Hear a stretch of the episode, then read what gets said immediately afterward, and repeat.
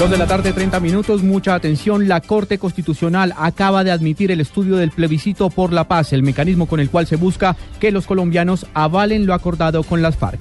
La noticia con Rocío Franco. Juan Camilo, y de esta forma inicia de manera formal ante la Corte Constitucional el tránsito y el estudio de este plebiscito para la paz que incluyen los tiempos y los fueros. También hay que señalar que ha sido elegido para ser el ponente de esta norma el magistrado Luis Ernesto Vargas se ha informado por eh, fuentes de la Corte Constitucional que este procedimiento, que todo el análisis de este plebiscito duraría por lo menos unos cuatro meses, ya que hay que tener en cuenta que se tiene que correr traslado a la ciudadanía, que el Procurador General de la Nación tiene que analizar y tiene que entregar un concepto ante la Corte Constitucional, que no es de obligatorio acatamiento, sino que tiene que ser entregado para su estudio. Rocío Franco, Blural.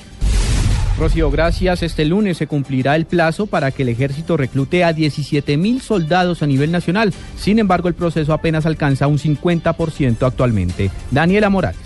Buenas tardes. Preocupación hay en el Ejército Nacional porque aún no se ha cumplido con los 17 mil cupos establecidos para el proceso de reclutamiento. El próximo 25 de enero se cumple el plazo y los 17 mil soldados salientes por haber cumplido los dos años de servicio deben ser reemplazados. Por esto, hasta el momento únicamente han sido reclutados 8 mil soldados regulares. El Ejército dice que es necesario que las personas que no son bachilleres deben acercarse a los sitios de reclutamiento a nivel nacional para iniciar el proceso de ingreso a las Fuerzas Armadas y que éstas no se vean afectadas. Daniela Morales, Blue Radio. Ecopetrol comenzará a analizar medidas por cuenta de los bajos precios del petróleo a nivel internacional. Iván Aldana. El próximo 29 de enero se realizará la primera junta directiva de Ecopetrol en la cual se tratarán temas como el plan de austeridad y de acción y la caída de los precios del petróleo. A la junta asistirán el presidente de Ecopetrol Juan Carlos Echeverry, el director del Departamento Nacional de Planeación Simón Gaviria y el representante de socios minoritarios Roberto Steiner, el ministro de Minas y Energía Tomás González y el ministro de Hacienda Mauricio Cárdenas Santa María. Por otro lado, mañana viernes se realizará el comité de negocios de Ecopetrol en el cual se definen las estrategias de negocio de la compañía. Iván Aldana, Blue Radio.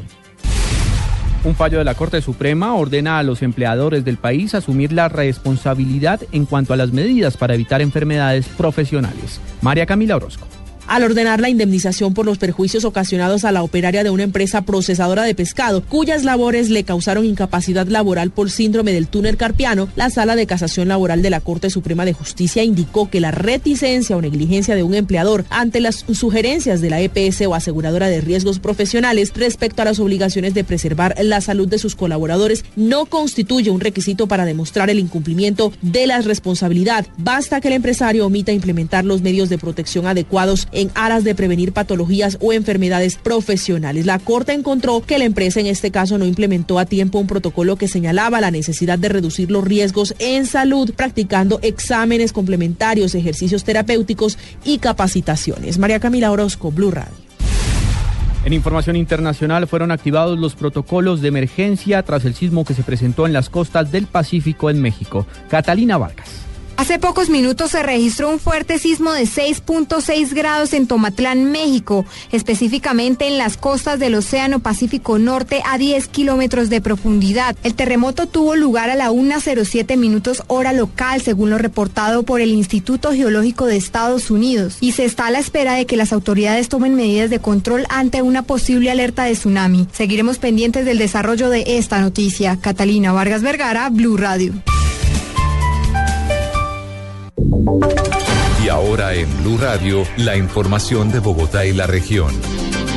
En noticias del centro del país ya fue restablecido el paso en la antigua vía Villavicencio-Bogotá, luego que de, que se presentara un bloqueo bloqueo por cuenta de un accidente con un camión. El reporte lo tiene Carlos Andrés Pérez. Así es, a esta hora se acaba de restablecer el paso por esta vía luego de que por más de dos horas permaneciera cerrada por un vehículo de carga pesada que debido a las obras que se adelantan en esta carretera quedó atravesado en toda la vía, lo que generó una gran congestión de vehículos de carga pesada que a diario transitan por este lugar porque tienen prohibido su tránsito por el túnel por razones de seguridad. Las autoridades le hacen un llamado a los conductores de estos vehículos de carga pesada y extra larga para conducir con precaución ya que en los primeros tramos de la carretera se adelantan obras que complican la movilidad. En Villavicencio, Carlos Andrés Pérez, Blue Radio. Totalmente controlado se encuentra el incendio forestal que se presentó en la vía La Calera en Bogotá. Carlos Albino.